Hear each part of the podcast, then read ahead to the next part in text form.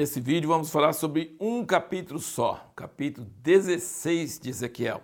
Esse capítulo é muito forte, usa linguagem muito forte sobre uma esposa infiel que Deus socorreu quando estava na miséria, jogado fora, uma órfã desprezada, nojenta, e Deus resgatou ela. E aí ele quis casar com ela. Isso é uma misericórdia, uma graça tremenda.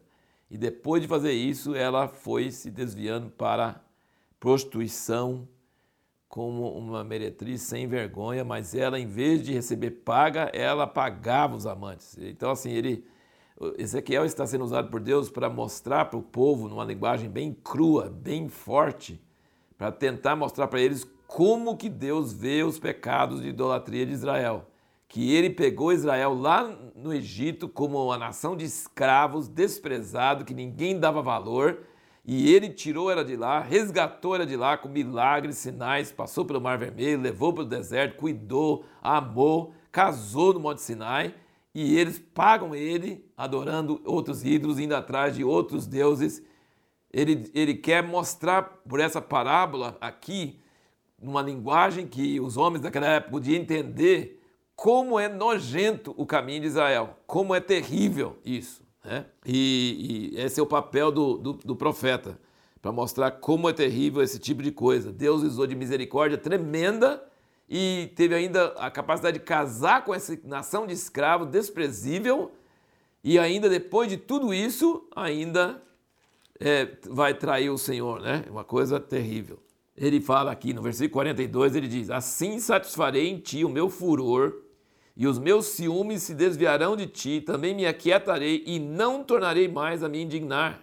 Então ele falou que vai aplicar uma, um juízo tão grande que vai assim acabar com essa mulher ingrata, essa prostituta infiel e, e ingrata, e aí ele vai satisfazer o seu furor, seu ciúme vai acabar, ele vai se aquietar e não tornará mais a se indignar. Isso é uma promessa maravilhosa. Ele vai fazer uma nova aliança em outra base. Ele vai casar a segunda vez com a mesma mulher, só que vai ser diferente agora. No versículo 58, ele fala: Pela tua perversidade, as tuas abominações estás sofrendo, diz o Senhor. Pois assim diz o Senhor Deus: Eu te farei como fizeste, tu que desprezaste o juramento, quebrantando o pacto, quebrantando a aliança. Contudo, eu me lembrarei do meu pacto, da minha aliança, que fiz contigo nos dias da tua mocidade, e estabelecerei contigo um pacto eterno, uma aliança eterna. Então te lembrarás dos teus caminhos e ficarás envergonhada, quando receberes tuas irmãs, as mais velhas e as mais novas, e eu te as der por filhas, mas não por causa do pacto contigo. E estabelecerei o meu pacto contigo, e saberás que eu sou o Senhor para que te lembres e te envergonhes e nunca mais abras a tua boca por causa da tua vergonha, quando eu te perdoar tudo quanto fizeste, diz o Senhor Deus. Então, aqui a pergunta é: por que nós podemos crer numa nação de Israel justa no futuro que nunca mais sofrerá a ira de Deus por infidelidade? Porque não vai depender de Israel, depende só de Deus. Então a gente pode crer. Porque pensar que o ser humano seja qualquer nação, e no caso Deus pegou Israel para a amostra da humanidade, não dá para crer que vai voltar ao Senhor e vai ser justo e nunca mais vai ser infiel. Lê todo o Velho Testamento, vê toda vez eles desviaram, desviaram, desviaram, desviaram. Não tem permanência, não tem fidelidade. Mas aqui ele diz: Eu vou perdoar seus pecados, eu vou estabelecer um pacto eterno, e você vai lembrar por toda a eternidade que você está aqui por misericórdia. Você não merece, não. Você vai estar na vida eterna por misericórdia. Por isso que a gente pode crer que Israel nunca mais vai se desviar do Senhor, porque está prometendo aqui que Ele vai fazer uma obra que vai ser permanente. Porque se depender de nós, do seu mano, não vai funcionar de jeito nenhum. E aí me lembrei bastante nessa passagem, é, Romanos 11, Romanos 11, Paulo falando sobre os judeus e os gentios, né? Ele falando sobre os judeus e os gentios, ele diz o seguinte, e isso acho que é muito importante, tem muita gente que não entende isso, né? Que nós, ninguém vai estar na vida eterna por merecimento próprio, ninguém, nem judeu, nem gentil.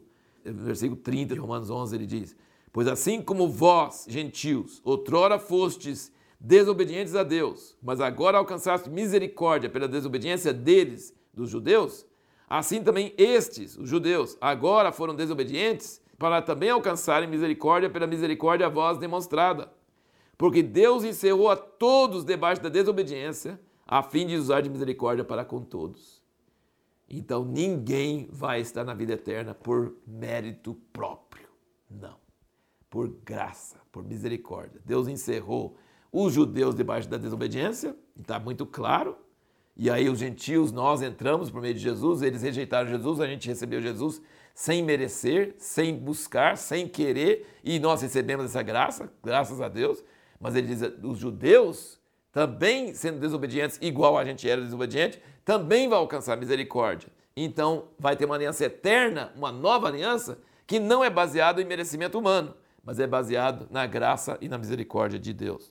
É tudo somente pela graça. E isso a gente vai ter que engolir por toda a eternidade. Se fala engolir, no sentido assim, você não pode falar, eu estou aqui porque eu fiz alguma coisa. Você vai dizer, eu estou aqui pela graça, pela misericórdia. Não tenho mérito. Eu, e Israel vai falar assim, eu era um miserável, Deus me resgatou, eu chutei tudo e fui trair Deus com um monte de gente que não presta, ele ainda me pegou de volta e me resgatou. Você acha que eu presto? Ele fala assim, vai, vai por toda a eternidade e fala assim, para que te lembres e te envergonhes e nunca mais abra a tua boca por causa da tua vergonha quando eu te perdoar tudo quanto fizeste. Ele está dizendo assim, vai ter nojo eterno de si mesmo. Você já parou para pensar que na eternidade nós vamos ver Jesus com marcas na mão, nas mãos e nos pés. Ele tem um corpo glorioso. Podia ter apagado essas marcas. É, corpo glorioso que não morre mais e que, que faz todas aquelas coisas, passa por portas e paredes. É um corpo glorioso maravilhoso, mas vai ficar as marcas. As marcas nas mãos e nos pés. Um cordeiro como havendo sido morto. Sabe para que, essas marcas? Para nos lembrar que nós não chegamos lá por obras, nós chegamos por causa daquelas marcas, somente, só pela graça, só pela misericórdia nós vamos ter nojo de nós mesmos e nós vamos ter gratidão pela misericórdia grande e maravilhosa de Deus. Tanto judeu quanto gentil. Aqui, Ezequiel 16 está falando do povo judeu da nação de Israel. Mas nós também vamos estar na pior, nós éramos piores ainda do que isso e Deus nos resgatou. Graças a Deus pela sua misericórdia. E a pergunta para o próximo vídeo é o seguinte: por que, que Deus julga até quem quebrou uma aliança feita com um ímpio? Sabe? A pessoa faz uma aliança com um ímpio e Deus julga se você quebra a aliança até feita com um ímpio. Por quê?